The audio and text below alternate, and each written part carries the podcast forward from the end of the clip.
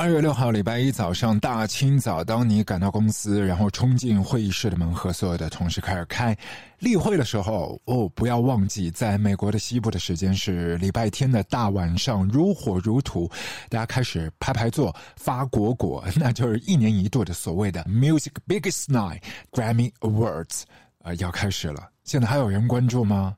年轻人还看吗？好像已经很多人都已经遗忘的格兰美颁奖礼的直播趴，那其实收视率已经是断崖式的下滑了。从八零年代巅峰时期，单场有五千万人次观看，和现在这两年相比呢，差不多就九百万，已经都很多很多了，已经是成为收视的洼地了。那历史上收视率倒数第三位的是。遥远的一九九五年的第三十七届，那一届的司仪是 Paul Reiser。谁是 Paul Reiser？你看过《怪奇物语》（Stranger Things） 就会认识他，他就是小 L 在研究所里面的老父亲。对，那一位怪博士就是他 Paul Reiser。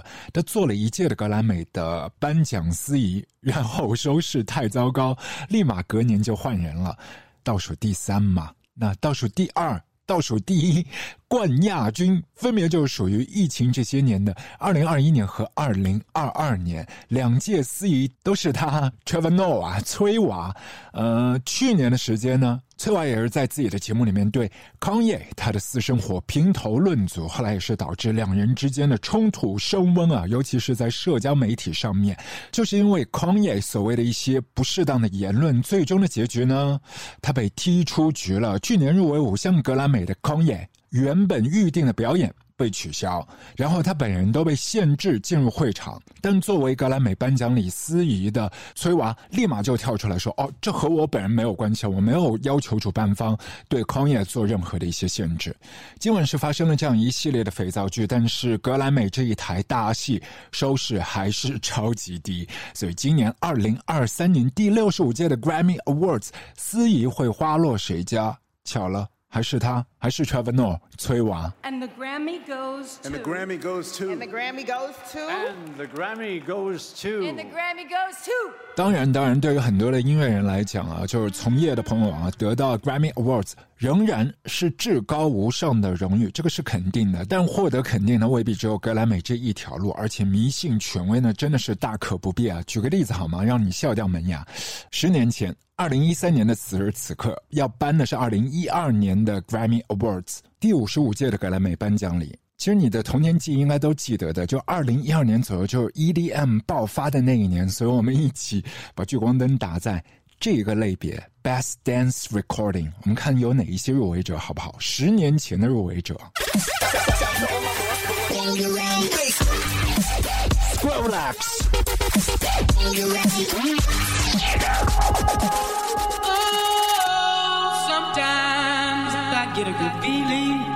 已经离开我们的 Avicii。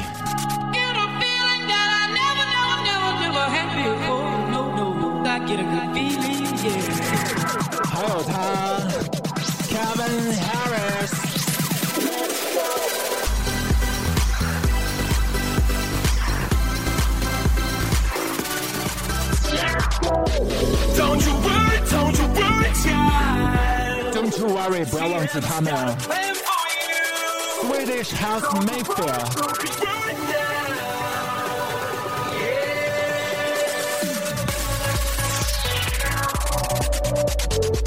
这就十年前的一些怀旧金曲了啊！刚才播放了四位 nominees，那还有谁？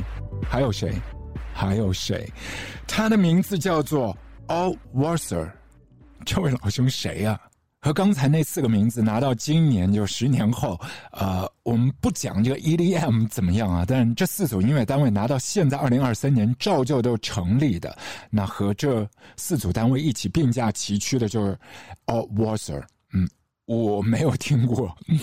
你呢？你你的第一反应是什么？就因为我们通常都会觉得，哦，入围了格莱美嘛，然后我没有听过，一定是我的问题，孤陋寡闻，他一定超厉害的，对吗？我们来听听看，哦，Water，他的音乐，让他音乐来说话。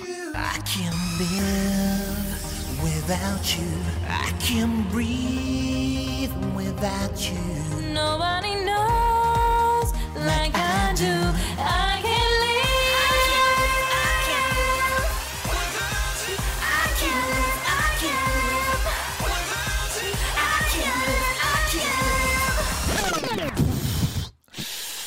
live.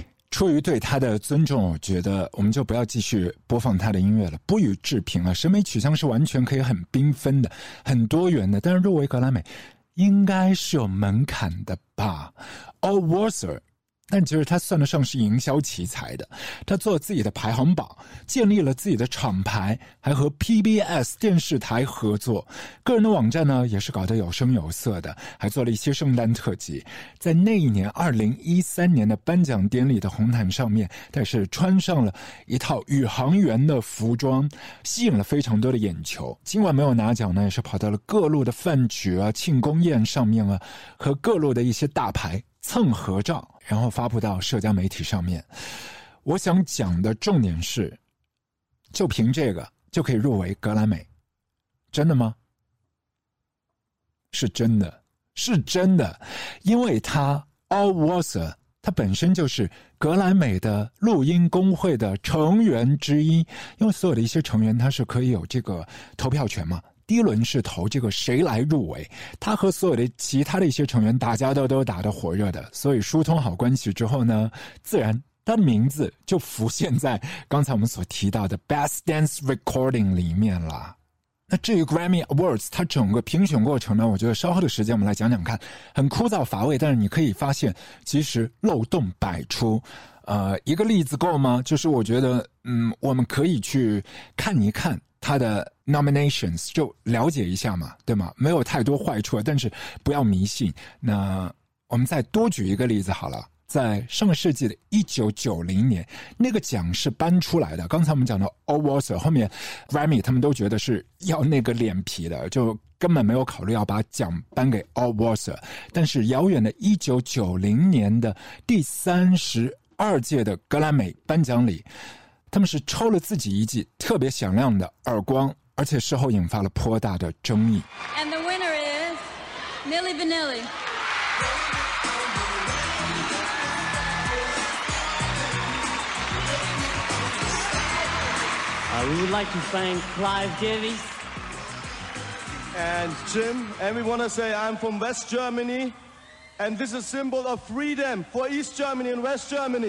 这个奖呢就是当年四大通类当中的四分之一 best new artist 格莱美颁发给了一支跳 break dance 超牛掰但是是对口型的组合 villi v a n a l l i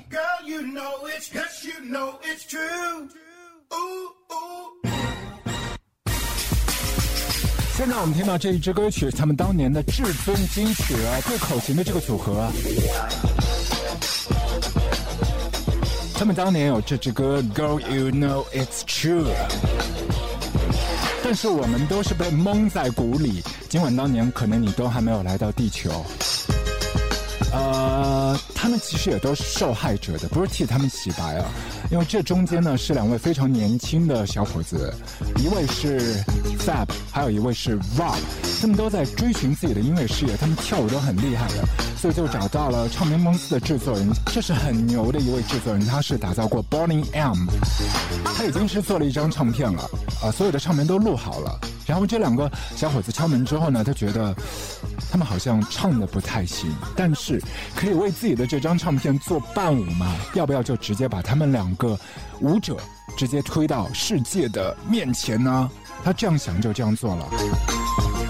整支组合在那个遥远的八零年代末九零年代初，是取得了耀眼的成绩。他们的销量成绩是。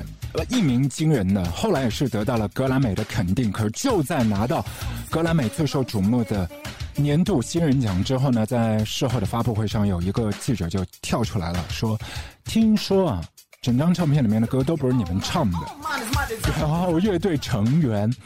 有一些沉不住气了。他说：“你听谁讲的？”然后那个记者就说：“听你的制作人，你唱片公司的制作人讲的。他爆料了，他跑到美国来爆料了。这一位德国的制作人，所以整个事情后来就炸开锅了嘛。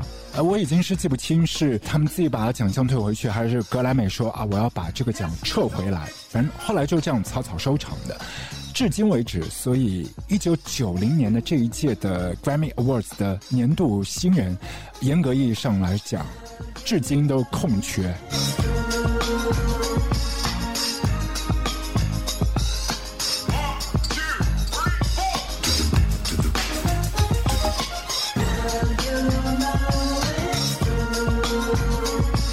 这个事件里面有很多坏人，但我觉得最坏的头目就是 Frank Farion 这一位制作人啊，他是把两个年轻人当年二十出头，然后就直接推进了火坑。他们在没有任何挡箭牌的重量底下，是承受住了火力，然后后面添油加醋的就 Grammy Awards。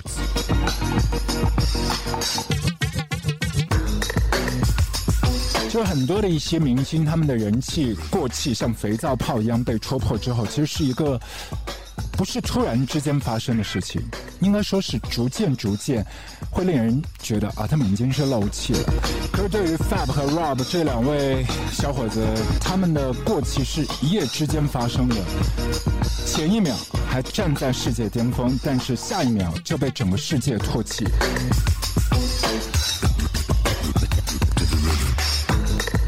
现在他们还好吗？Fab 照旧还在追逐自己的个人的音乐事业，但是很可惜，Rob 在遥远的1998年三十二岁的时候就早早的离开了人世。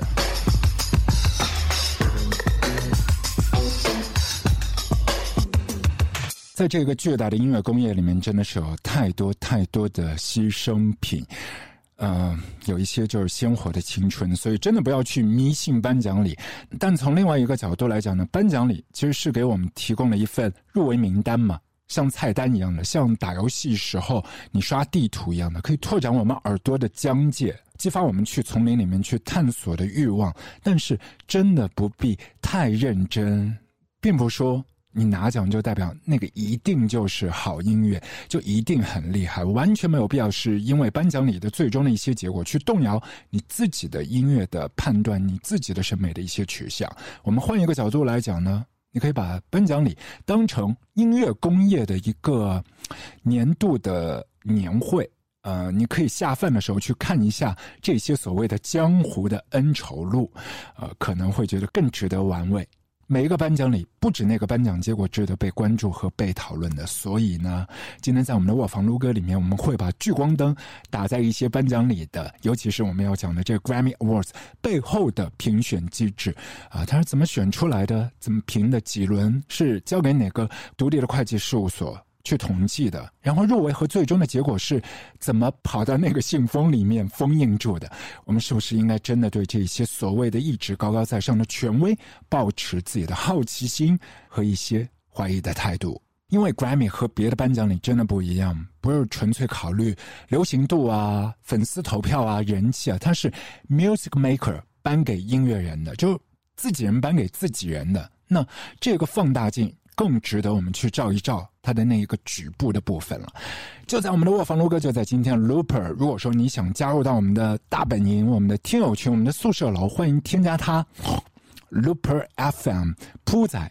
呃，Looper FM 就是他的微信账号，加他可以入群，可以一起来分享这当年记得的格莱美的闪耀的喝彩时刻，或者是被喝倒彩的那一些片刻都 OK。撸啊撸狗，卧房撸啊。这两年的颁奖礼的一些奖项设置，其实也都一直在做一些调整嘛，尤其是为了迎合一些所谓的政治正确啊、平权呐，呃，他们的一些奖项也是分分合合，尤其是体现在 gender 这一块。例如说，今年的全英音乐奖不对，是从去年开始，他们就取消了男女之别，不再单独设立 British Male Female Solo Artist，而是二合一合并成为。British Artist of the Year，嗯，导致的结果是，今年入围的六组艺人全部都是男的。Central C、Fred Again、George Ezra、Harry Styles，还有变得很温柔的 Stormzy。In this smoking chaos, our shoulder blades kissed. I found you. 不过在这里呢，我要插一嘴，虽然说是跟我是半毛钱的关系都没有，呃，我不是挑战这个 Brit Awards，但是我是要呃替他来应援一下 Fight Again，Fight Again，Fight again。情这些年呢，Fred again 其实一直都用音乐在记录自己的生活。其实我们在前两年的 mixtape 里面都不停的在推荐他 Fred again，Fred again，Fred again，again and again。因为我们基本上卧房录歌都秉持着就发朋友圈嘛，声音的朋友圈，当下完成，当下立马就发布，啊，没有什么所谓的这个节奏或者是计划和规划的。Fred Again，他从二零二零年的四月十四号到年底十二月的十七号，他坐下来的所有的音乐都集结成册，变成了 Actual Life，这是第一弹。然后第二弹呢是二零二一年的二月二号到十月十五号是 Actual Life Two。去年。去年的一月一号到九月九号的 Actual Life Three 也是正式发射，也是帮到他这一次入围到全英六分之一，是六分之一吗？不对，是五分之一，Sorry。而他所有的作品的命名方式其实也都很简单的，直接就把合作的朋友的名字挂在这个单曲的呃曲名上面，ID track 上面就打上烙印了，呃或者呢就直接是那一个作品做下来的时间日期，就和教授他的新专辑是如出一辙。甚至呢，他玩过的一些歌，他还会重新去做混音，跑到了伦敦、柏林的地铁站，还有 Gatwick 机场。他在美术馆里面也都写歌的。看到带娃的爸爸，然后他也会有一些灵感的喷发。去年的时候，他还跑到自家的屋顶上面去弹琴去。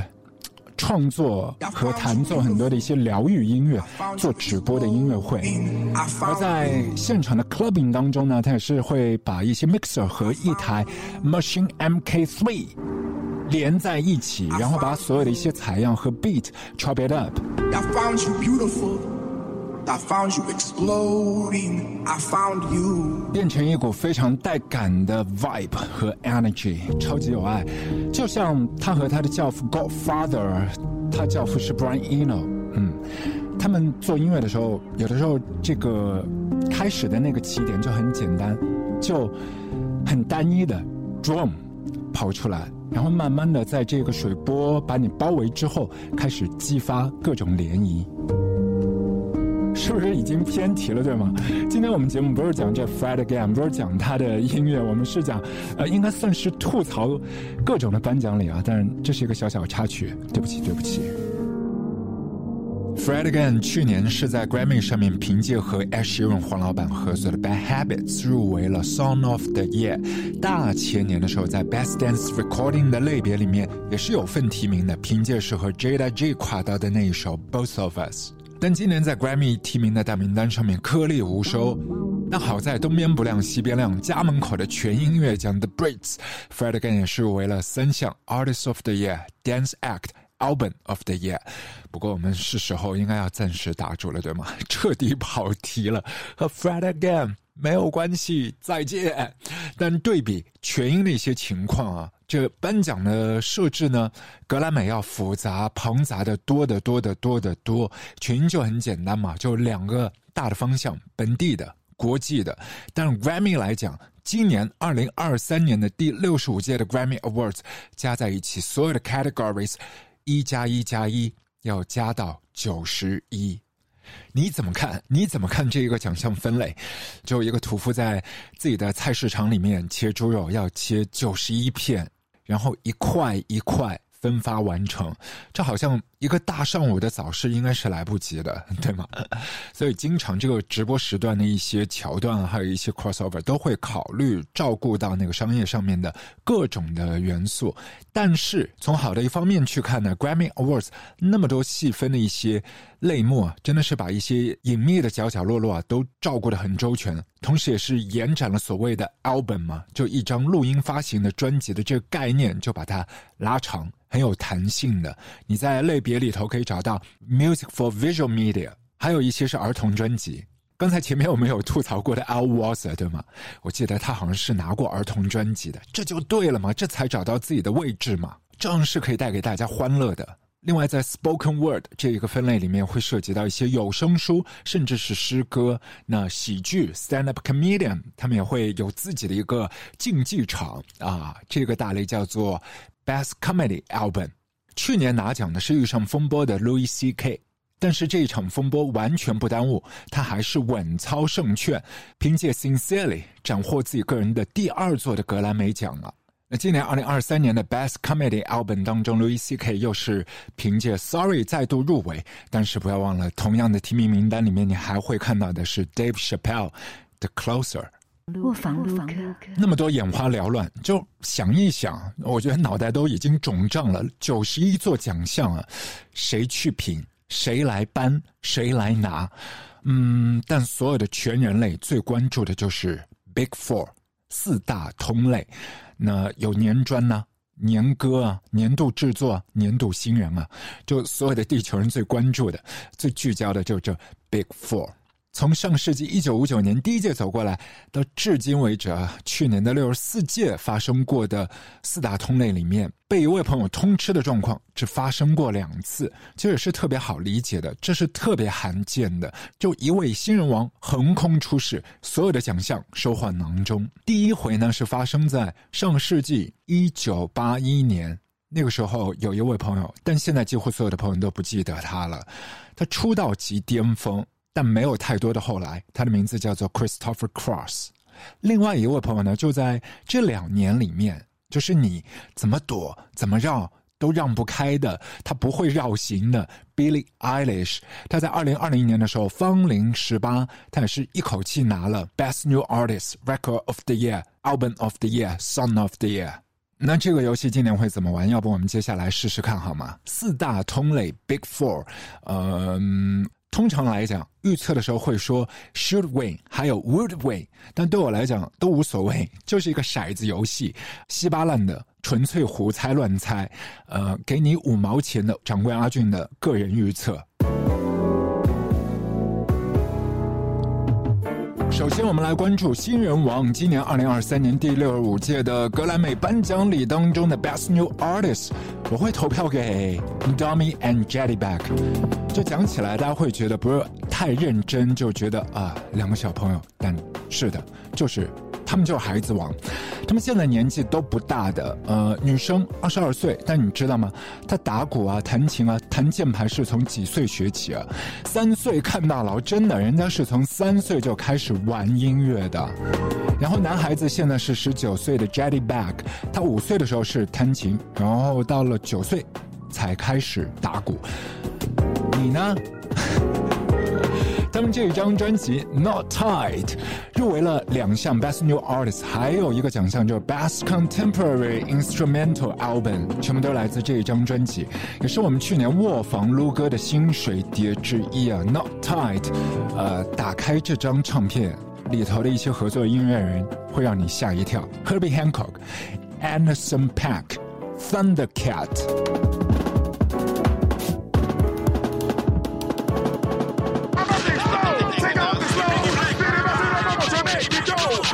接下来这一个预测类别就 Record of the Year，我选择是 Beyonce Break My Soul。这些年 Beyonce 已经是斩获了二十八座的留声机啊，二十八座。那入围呢更厉害了，高达八十八项，和她老公 Jay Z 打了一个平手。今年的 Grammy Awards，Beyonce 是以九项入围领跑。在这个入围的名单里面，好几个里面都看到了 Adele，好像亲闺女，他们的选择会是，你都知道那一个答案，但是偏偏 Record of the Year，呃，继续投给他 Beyonce。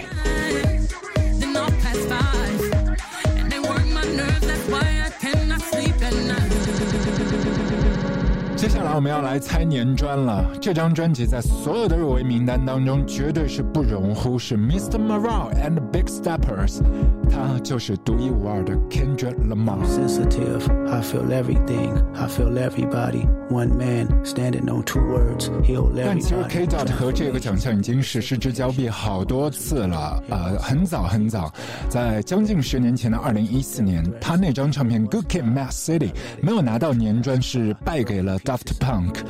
然后时隔两年之后的二零一六年，《To Pimp a Butterfly》败在 Taylor Swift 的石榴裙下。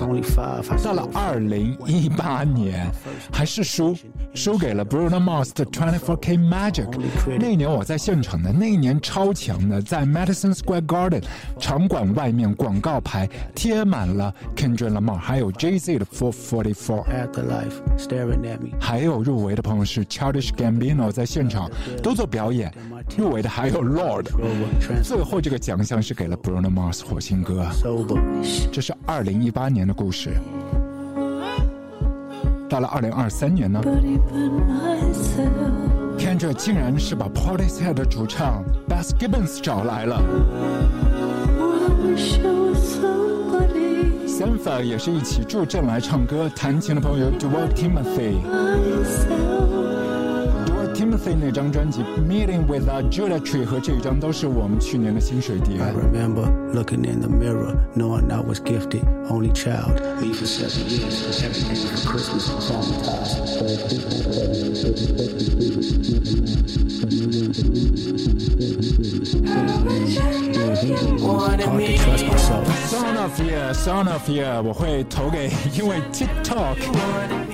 火的一首歌曲。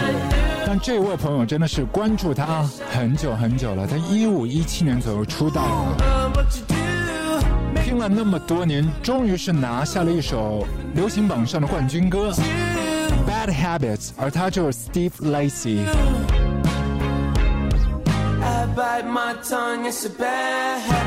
这么多年和他一起合作的 Club Rater 是多到爆，Kendrick Lamar 是其中之一。他和 Vampire Weekend 也都合作过那支歌 Sunflower，还有 Solange、Frank Ocean、Tyler the Creator、Kevin Harris。他从十岁的时候就开始弹吉他，他是妈妈一手带大的宝宝，因为从小就父亲缺席嘛，十岁的时候就离开地球了，所以很多的朋友当质疑他说：“哦，你唱起来像谁谁谁？”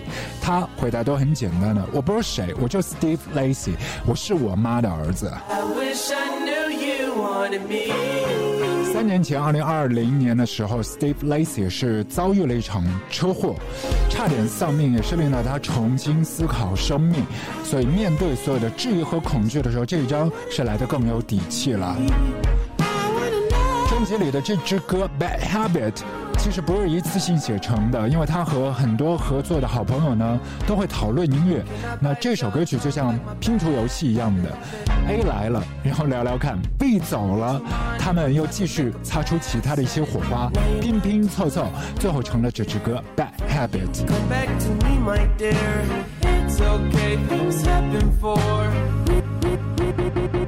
这一届的年轻和上一代、老一代的乐迷完全不同了。这不是说听音乐听起来就是泾渭分明的，还很老派的。我要找什么 Jona 来听歌，然后除此以外我不感冒。音乐从来从来都不是比赛，也不是分抽题去归类。其实从个人的角度来讲呢，Grammy 我还是倾向于把它看成一个工业的年会，给公司里面的优秀员工来颁发一些奖项。当然，这一个视角是从天上哪里掉下来的，因人而异。之前因为工作的关系，在疫情之前去过好几次 Grammy，也看到了一些好玩的人事物。其实，通常在电视机那一端、手机屏上的朋友接触到 Grammy Awards，就是那个直播的几个钟头。就我们这边礼拜一一大早，除了台面上的这个颁奖礼之前呢，一般提前大半周都会搞 Grammy 的专属的主题周，包括以前在 Staple Center 举办的时候，现在已经是改名叫 Crypto.com Arena。对，今年就是在 Crypto.com Arena，呃，办第六十五届的格莱美的。这些区域在彩排的期间，艺人也都会走过路过，不会浪费，会请到很多的一些媒体，在媒体区集结在一起，然后去约一些专访。这个专访怎么约？就是所有的媒体都会有一张小桌子，就像咖啡厅一样的。是的，你就理解成是一个咖啡厅，有的桌子大一些，甚至是一个棚；有一些媒体就小一些，就可以坐两三人而已。接着怎么干呢？啊，熟门熟路的媒体当然是没有话讲啊，就是自己约好了那个点你就过去嘛，甚至是开 live 的也都有。弱势一点的媒体就这样，就是你身边会有一些助理给你一张单子，那个单子呢像饭店馆子里面的菜单，会讲啊，今天一会儿会过来这几个艺人 A、B、C、D、E、F、G。然后给你一支笔，你去勾选。就你对谁感冒，他帮你约约看。但你知道的，通常在这个状况底下可以约到谁？这样的状况如果是摆到群呢，它是会发生在红毯上，就艺人会走过来嘛，在然后每家媒体是像流水席一样的，你跟他招手，然后你跟他 shout out，呃，熟的朋友他就走过来了。讲回 Grammy Awards，通常我们看到直播颁奖礼之前的几个钟头，呃，在当地的时间是下午的三点左右啊，会举办一个不会直播的。会预先颁奖，也是颁发出一些非常重要的一些奖项。那你去到这个馆子呢，不是当天晚上的直播的那个场馆，是一个分会场，但都是同一地点的，就不同的房间而已嘛。但妙的地方是呢，你走进去，这座位是 shuffle 打乱的，你随便坐没有关系的，你甚至坐到第一排应该都没有问题的，因为上面完全都没有贴牌，所以意味着你身边。可能会撞到你心中的偶像，也都没准。但我要记，即便是这个提前班的不直播的颁奖礼，也都是有 dress code。有一年，我就闹了尴尬，就是因为那一回是移师到 Madison Square Garden 嘛，然后酒店就在隔壁，走路其实一两分钟就到了，就顶多三分钟吧，就是你慢慢的爬也爬到了。我吃了一个早中饭，然后就在附近溜达，呃，逛一逛之后呢，我想先到场馆里面去看一看嘛，呃，穿的很随性，就运动鞋，套了一件皮夹克，其实是球衣，是 Oklahoma City Cowboys 他们球队的球衣啊，当地也都很受欢迎的，就你和路人搭讪，其实都聊得起来的。那走进去之后呢，发现糟糕。没有办法再出去了，它是连同晚上正式的直播的颁奖礼是连在一起的，没有办法割裂的。我进来就没有办法出去。我感受到不对劲的时候，是整个大厅，然后在场馆外面聚集的人群穿的都很正式。我脸皮也比较厚，就傻傻的杵在那里。后面有个。大姐就过来，很好心的跟我搭讪啊，指着我的脚跟我聊 sneaker，尬聊。她说她家的小孩也是这样的穿衣风格，就你随便穿的。她其实是很好心，就是希望我放松，不要觉得很尬嘛。就是在现场里面，就是像一根蜡烛杵在那里。但是另外一位大哥就不一样了，就我前面跟你讲，那个座位是随便坐，我头皮也很硬，然后就。坐到很前排，很前排，差不多是五六排吧。然后身边的一位大兄弟就一直向我投来很延边的眼神，呃，就令到我是不停的冒汗。后来就直接跟同事打电话说：“赶紧的，你们找前台，然后闯到我的房间里面去，把我的行李箱打开，把我的那套衣服拿过来。等会我要赶紧换上了，不然就被身边的大兄弟这眼神给杀死了。”在这个预先颁的颁奖礼，其实也是有很多歌手都很重视，包括他们的团队也会上台去领奖的。不过很自然，你可以想象，因为不是直播的，不是每一个艺人都会出席的。但是我那一年是很开心的看到了 Bonobo 的团队。如果没有记错，今年 Bonobo 也都有入围第六十五届的格莱美。然后到了晚上的正式的现场开始之前呢，其实是有蛮多的放空啊、休息的时间，几乎和。看演唱会，嗯，类似吗？呃，或者说是带着广告、带着休息、带着抽奖的一个综艺的拍摄现场，终究类似于像 Grammy 也好啊，奥斯卡也好，它是给电视屏的另一端的手机屏另一端的朋友去看的，而不只是服务于现场的这一些朋友的。所以我讲年会。不为过，只是它是一个更具娱乐性的综艺感的年会。但每一家公司年会的风格都会有不同的取向嘛。像英国，不管是 Academy 也好，Mercury 也好，全英 Brits 也罢，他们的颁奖礼都摆圆台面，每一个团队他们都坐一张圆桌，然后像摆酒席一样的。过大年，但到了美国呢，情况有一些不一样，就还是比较偏正儿八经的开大会。前排每一个座位上面都要有明确的名牌号的，呃，不会做错的，因为如果做错，可能会发生一些摩擦。把两个不对的朋友摆到一起坐，那会擦枪走火。但是你到了半山腰啊、山顶啊，就是像看演唱会一样的，你凭票就坐这一个位子，乖一点就好了。镜头几乎都不会 take 到你的，你不用担心刷手机什么都没有问题。如果你对现场不感兴趣的话，今年会去到现场做表演的有 Bad Bunny、Mary J. Blige、Steve Lacy、Lizzo、Sam Smith，还有 Harry Styles，全部在第一轮的时间都已经是确认做表演的。但是不要忘了，在格莱美的颁奖礼的往前一天，还有另外的一个蛮重要的颁奖现场，它是致敬一些 Lifetime Achievement 终身成就奖。今年获奖的音乐单位包括 Nirvana、Slick Rick、Supreme、Bobby McFerrin、Heart 乐队的 Anne 和 Nancy Wilson、Ma Rainey 和 Nile Rogers，全部都是传奇人物。有一些朋友在这个礼拜。也是周末，二月四号，提前颁奖礼一天会在 L A 另外的一家剧场领奖或者是做表演。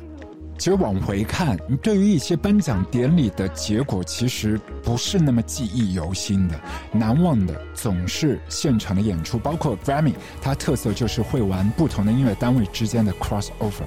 所以今年你对谁的表演会最好奇呢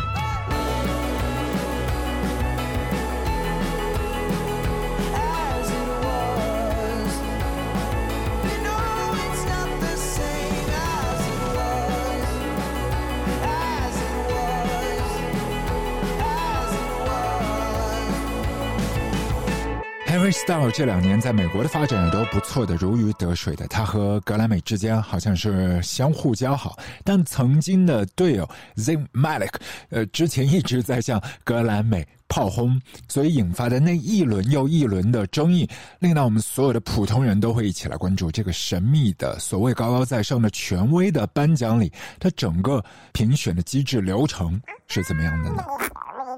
就一共是分五步。呃，第一步是报名 submission。那报名谁有资格报名呢？唱片公司、厂牌，你只要去注册的媒体机构都是 OK 的。但如果说我是一个个人，也没有自己的厂牌，没有挂靠任何的唱片公司或者是机构，那我必须以录音学院会员的身份去投票。但大家都知道，这会员分三类的嘛。我要成为会员的话，第一个是 voting member，大部分报名的都是一些 singer songwriter 或者是 engineer，一些创作型的音乐人。还有一类呢。是留给生意人的，就是你可以去做一些 music business 这一类人群，他们会去申请的那一个会员叫做 professional member，以及还包括第三类，就是偏向于下一代音乐孵化的 Grammy U member，可以票选的只有前两者 voting member，还有 professional member。但是要留意了，如果作为录音学院的会员，你在第一个阶段已经是申请报名，下一个阶段。你就丧失了投票资格。这表面上来看其实是比较公正的，你下场踢球，但你不要做裁判员。但是请记住，这些球员和裁判员，他们其实是一屋子里面的成员。今年我下场，说不定明年就是这一位裁判员下场。然后来到 Grammy 评选机制的第二轮 Screening 筛选分类。九十一个分类啊，九十一个分类啊，这是交给三百五十人的专家团，他们里面也是包括音乐人啊、制作人啊、录音工程师啊、创作人啊，前提他们必须都是录音学院的成员。他们是谁？嗯，透露了吗？有奖吗？超过两万多吧，甚至三万多，因为我记得很早在千禧年左右的时候已经是两万七千多人，所以那么多人中间的三百五十人是谁？精挑细选的三百五十人是谁？没人告诉我们。但是他们就可以决定把你放到哪一个奖项类目下面去。你还记得 Tyler the Creator 之前讲的吗？干嘛我不能是 Pop Album？而且我特别不喜欢 Urban 这个词。类似于奥斯卡他们的评选呢，通常都会给你寄一些录影带啊、DVD 啊，然后寄到你的家里面。但 Grammy 的评审相对来说在这一块会更便捷一些，他们直接会拿到一个账号，可以在私人的线上的账号里面享受所有的音乐的服务。但是问题又来了，在 Screening 这一个步骤当中，有一些 Whistleblower 他们爆料说，通常有一个不成文的规定：如果说你手头这张唱片你觉得很大牌啊、很知名啊，但是你打心底不希望这张专辑拿奖。那么你在提名的阶段都不要去提它。其实类似的情况发生过的，呃，上个世纪遥远的八零年代，Prince 一手包办了所有创作有一张专辑，包括里头的乐器的演奏都是他哦。一九九九那张经典的唱片，在当年的 Grammy Awards 零入围，零入围。那一年最终的大赢家是谁呢？Michael Jackson。所以你会很明白、了解到这一些所谓的专家团，他们站边是站在哪一边，以及他们最初的动机是什么。包括大前年 Weekend 也是遭遇了类似的状况，零入围大鸭蛋。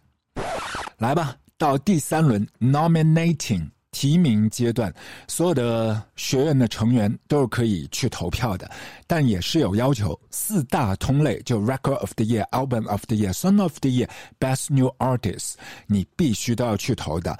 剩下的奖项里面，你挑大约百分之三十，你要去参与去投票一下的。而且成员呢，通常都被鼓励你去投你这个熟悉的领域哦，但。这个要求不是强制的，就你对另外一个领域完全不了，从来不听，你去投那一票还是会产生投票效力的。同时，你作为学院的成员，学院要鼓励你主动投票，而且要跨不同类别投票，只有这样你才会可以继续续会员，不然会被踢出局。想想看。总共九十一个门类，四大通类要投，剩下的你还要投百分之三十左右。那么多的选择，每一个会员如果又不是精通那一个领域的专家，对，但戴着专家的帽子要去投票的话，他们会投哪些呢？保守的，他会投一些普遍受到大众欢迎、市场普遍能够容纳接受、有共识的专辑，因为出错的成本就会比较低嘛。那也意味着没有太多的一些惊喜。经过这一轮的 nominating 提名之后，所有投票产生的票数，呃，今年是交给德勤会计事务所去统计。但这一份包罗万象的成绩单结束了吗？没有，要立马交还给录音工会，进入到第四轮，也是最有争议的一轮。这一轮叫做秘密提名小组啊。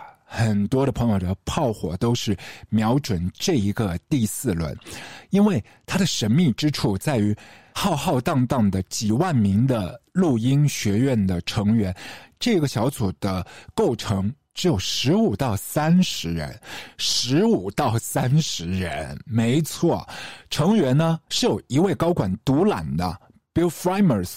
他 handpick 所有的匿名成员组成这一个他私人局，他的秘密小组，然后来决定最终的 final nominees。那个 final nominees 就是啊，我们普天下在每年的十二月份都会看到的那一份大大的提名名单。对，是这样来的。例如说，我们华语乐坛的金曲奖。整个评审团在每年开奖之前都是有保密协议的。虽然说行业之间有一些朋友知道啊，今年你去做评审，但我们都不说。不过到了颁奖礼那一天，揭开神秘面纱，集体每一位评审团的成员都会亮相的，就是告诉你是我参与了这一届的投票，而且事后中间可以分享的部分都是可以拿出来讲的。但是 Grammy。在颁奖礼事后也不会揭开这一层神秘面纱。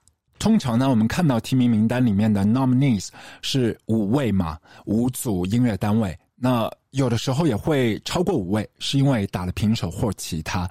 但是你知道吗？在这个秘密小组里面，他们是可以去动手动脚去调整一些名次的。就比如说，提名里面这个人本来排在是第十九位，我可以直接把他挪到前五。有这样的状况发生，举报的人是谁？是上一任的格莱美的 CEO 本人。Deborah Dugan，他的故事我们稍后再继续哦。他爆料很精彩。另外呢，我们一开头就讲，就格莱美其实不只是服务现场的这一些 industry 工业里面呃的参与人和现场的呃来做这一个交流会的工业成员，对吗？他更多的是服务电视机前、手机屏那一端的乐迷。所以呢，那一场直播的颁奖礼，它整个就是。收视率驱动为导向的，那如果你是总导演，你会选哪一些节目？艺人来上台表演，你会选哪一些歌？呃，出格的地方在于，格莱美颁奖礼的直播晚会的制作人，他有要求过一些歌手的特别指定曲目的表演，包括一些流量艺人。没有出现在提名名单，要让他们冒出来，因为他们会看到最终在社交媒体上面是谁可以帮到他，把那个 trending 拱上来。下个礼拜一，你照旧还是会看到谁是 trending number one。我觉得都不用揭晓答案了，人多势众嘛，飞越太平洋，对吧？呃，所以呢，每年一度在一些社交媒体上还会出现另外的一个 hashtag。S K A M M Y S Scammies，以此来揭发格莱美这种炒流量的行为。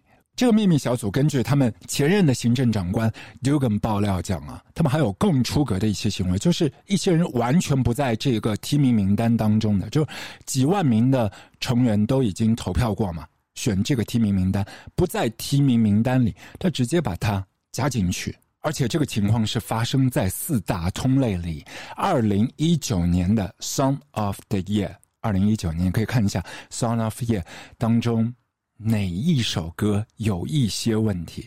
原本那首歌曲本来是排在十八到二十位左右，但最终直接把它塞到最后的提名大名单里。OK，第五轮 Final Voting，老样子，所有的录音学院的。成员他们要开始投票了，四大通类必须要投，其他还要像模像样去投十五个 genre 的 categories。最后的票选呢，票数呢还是交给会计事务所，今年是德勤，然后他们再寄还给录音工会，这样一个来回之后呢，封印好，在颁奖礼当天晚上拆封。关于 Grammy 的黑幕和争议到这里就结束了吗？其实还有两项更严重的指控：sexism 和 racism。二零一八年的时候，前前任的 CEO Neil Portnow，他在六十届的格莱美讲话，他号召所有的女艺人啊，stepper，一下子就引发了极大的争议，包括社交媒体上也是流行起了一个 hashtag，叫做 Grammy So Male。然后过了一年呢，这位在任十七年的 CEO 就 step down 退位了。I think it has to begin with with women who have the creativity. in their hearts and their souls who want to be musicians, who want to be engineers, who want to be producers, who want to be part of the industry on an executive level to step up. 同时，这个数据显示，在二零一三到二零一八这五六年间，提名的成员当中，男性占到百分之九十点七，女生只有百分之九点三。 再后来呢，Neil Portnow 被牵扯出一些骚扰的事件，但他都矢口否认，觉得这些都无中生有。呃，好笑的是，他的前任就 Neil Portnow 的前任，在上个世纪在位的 Michael Greeny，他其实是格莱美。音乐颁奖礼的头号的大功臣都不为过的，是他在上个世纪的八六年啊，就将这个颁奖礼进行电视转播，获得全球的影响力。然后呢，录音学院的会员的容量也是从三千两百位逐渐的涨到了两万七千多名啊！而且他本人的吸金的能力也是超级强的，广告收入狂飙三十倍。但是千禧年之后的二零零二年，也是引咎辞职，同样是因为。桃色新闻，二零一九年疫情前的一年，Grammy 为了平息众怒，录音学院又选出了一位新任的 CEO 接班，就我们刚才提到的那一位女性，就她非常有资历的，在 EMI 做过八年的 CEO，在 Disney 做过八年的 President，然后为 Bono 做公益组织也服务了八年，她的名字就是 Deborah Dugan。二零一九年上任，但是走马上任，不到半年的时间就草草下台了。因为他上任之后就发现非常多的制度漏洞啊，包括那一些利益输送，整个就是一个 boy club。而且他自己本人拿到的薪酬比前任 Neil Portnow 是少得多的。同时，他还声称被录音学院的另外的一位高管 Joe Katz 骚扰。他本人希望在这一些方面去打补丁啊，做改革啊，包括女性啊、性少数群体在 senior 高级的职位上面，其实担任要职的少得可怜。包括 voting member 的女性也只占到百分之二十，而那一个秘密组织，就是刚才我们讲到十五到三十人的 nomination review 的成员啊，男性占到了绝对主导的百分之七十四。可能也会有朋友说啊，男生女生听音乐有什么分别吗？有什么不同吗？要紧吗？有关系吗？我们不讲科学数据，我们就讲流媒体平台 Deezer 和 Spotify 他们发布的，就是女性他们在 streaming 当中啊，百分之三十点五会去听一些 female 或者是 mixed gender 的 artist，但是男性他通常会选择这个类别的，只会 stream 百分之十七点二。当然，数据只是数据。不过，Deborah Dugan 试图纠正这一切，希望把整个录音学院去导向他认为正确的方向。这一个过程和遇到的阻碍是可以想象的。他也是写邮件给自己内部的 HR，结果闹到了媒体上。Others call them secret committees. It wasn't my term. Um, but yes, and in that room, not only are there trustees that have uh, conflict of interest on particular artists that are nominated, but more importantly, there are even artists that are nominated that are in the room. Uh, so for me, that's just such a blatant conflict of interest. This process, by the way, could be fair and transparent. And I believe artists, uh, I believe the good people at the Recording Academy, for which there are so many, so many good people on the board, they deserve better. 内部斗争全部公开化，最终录音学院炒了 Dugan 的鱿鱼，然后 Dugan 呢在起诉录音学院，最后的最后才走向私下和解。那目前新任的录音学院的 CEO 换成了 Harvey Mason Jr.，其实他顶的压力也是特别大的。大家可以去关注一下去年 Grammy 颁发的几个通类的奖项，因为人们不会因为你只换了一位 CEO 就把原先的指控撤销。不要忘了，还有另外一项非常大的指控 racism。在二零一七年的时候，第五十届格莱美的颁奖礼，如果你有观看直播时段，你发现啊，登台领奖的 Black artist 只有两位，Chance the Rapper。还有一位是 Beyonce。我们再讲远一些的，好了。从上世纪的一九五七年到去年为止，拿到过四大通类当中的 Album of the Year Award 年专的 Black Artist，这六十四年间只有十一组。他们是 Stevie Wonder、Michael Jackson、Lionel Richie、Quincy Jones、Natalia Cole、Winnie Houston、Lauren Hill、Outkast、Ray Charles、Herbie Hancock 和去年的 John Batiste。所以类似的状况频出啊，有些时候就是，呃，获奖人就拿到奖的时候都觉得气短的，呃，例如 Adele 好像是有向 Beyonce 致敬，就是那年的那一张 Twenty Five 和 Lemonade 对垒的时候，但是更著名的是 Michael Moore 击败 Kendrick Lamar 的那一年，二零一四年 Good Kid, Mad City 令人大跌眼镜，输给了 Michael Moore and Ryan Lewis 的 Heist。在那个类别，Best Rap Album，好像还有一个 Best New Artist，同样的结果都是这样的。 When we were at the nominations and, and the nominations come out, um, you know, first and foremost, Kendrick is a friend of mine. He's somebody that I, I love his music, and in my opinion, had the best rap album of the year. Um, and knowing how the Grammys usually go, I knew that there would be a great chance that we would win that award and, and in essence Rob Kendrick. So um, that's what happened tonight. It's uh it, it kind of sucks. I mean, I think that there, I think we made a great album. I think that Kendrick made a better rap album. And, that's what it is. 我们抛开格莱美颁奖礼，因为投票的时候也是要求大家不要去参考任何的销量啊、受欢迎的成绩，只是以你自己的音乐视角来投票嘛。那现实世界呢，就是用真金白银去买单的 Billboard。数据显示呢，最卖的 Top Ten 的专辑唱片，百分之八十一都不是由 White Artist 音乐单位来完成的。但是与此同时，从二零一二年到二零二二年，Musicians of Color 他们收获的 Grammy nominations 提名只占到百分之二十六点七。那二零二三年呢？现在呢？然后目前也是歼灭了刚才我们提到的这一个秘密小组，就十五到三十人的秘密投票小组。然后只手遮天，负责专门来挑选秘密投票成员的这位高层 Bill Framers 也被踢出局。然后今年格莱美还破天荒、很透明、公开的上线了一条影片，来介绍新加入到录音学院的二百七十位成员的具体的名单和他们的打招呼。我们从外面来看，他们试图也是努力在做透明化，呃，去给一些有问题的漏洞找补。但这些真的是动真格的真功夫，还是耍耍嘴皮子的表面文章？只有在接下来的漫漫长路当中，拭目以待。如果你还没有忘记 Grammy 的话。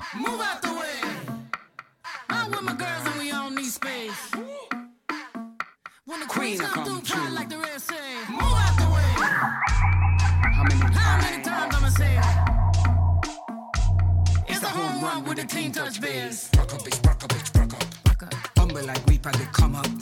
Don't make it turn into trouble. Cause we coming straight out the jungle. Rock up, bitch, rock up, bitch, rock up. Humble like we probably come up. Don't make it turn into trouble. Cause we coming straight out the jungle.